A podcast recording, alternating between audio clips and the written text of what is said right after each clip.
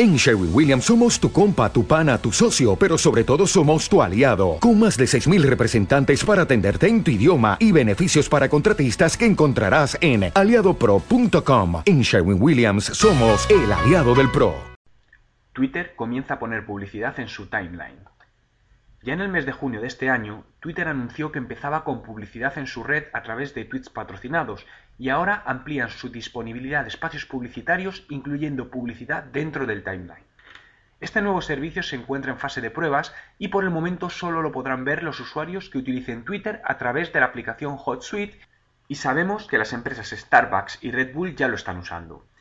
Estos anuncios serán personalizados para cada usuario en función de los perfiles a los que siga y se mostrarán entremezclados con los tweets normales dentro de su timeline.